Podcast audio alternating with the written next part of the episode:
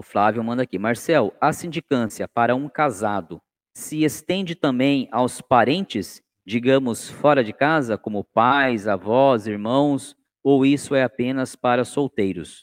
É, Flávio, a sindicância é para os casados apenas com a sua esposa, tá? O aceite vai ser da sua esposa, tá? O aceite não será dos seus filhos, o aceite não será dos seus, dos seus pais.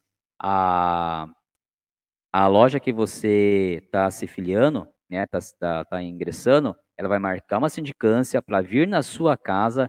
Normalmente vem dois casais, tá?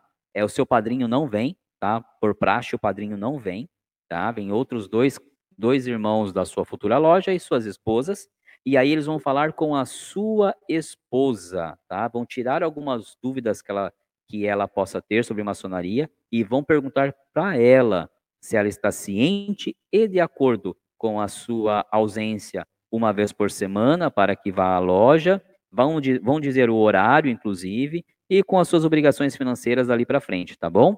No caso de solteiro, são é, é para sua mãe, sua mãe, seu pai, para quem você, com quem você morar ali. Não vai perguntar para irmão, não vai perguntar para primo, vai, é para pessoa responsável, vamos assim dizer para você.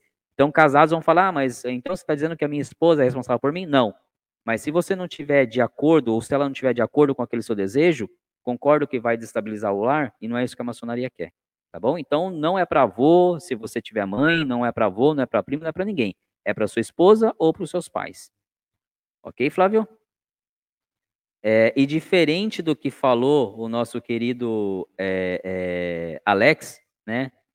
É, aqui no Brasil, pelo menos no rito que eu pertenço, que é o escocês antigo e aceito, se alguém, alguém de um rito é, tiver informação diferente, aí, por favor, se manifeste também não é questionado a vizinho, a nada. É única e exclusivamente a sua família, esposa ou mãe, ok? Ou pai, dependendo de quem você é, morar, no caso ser solteiro.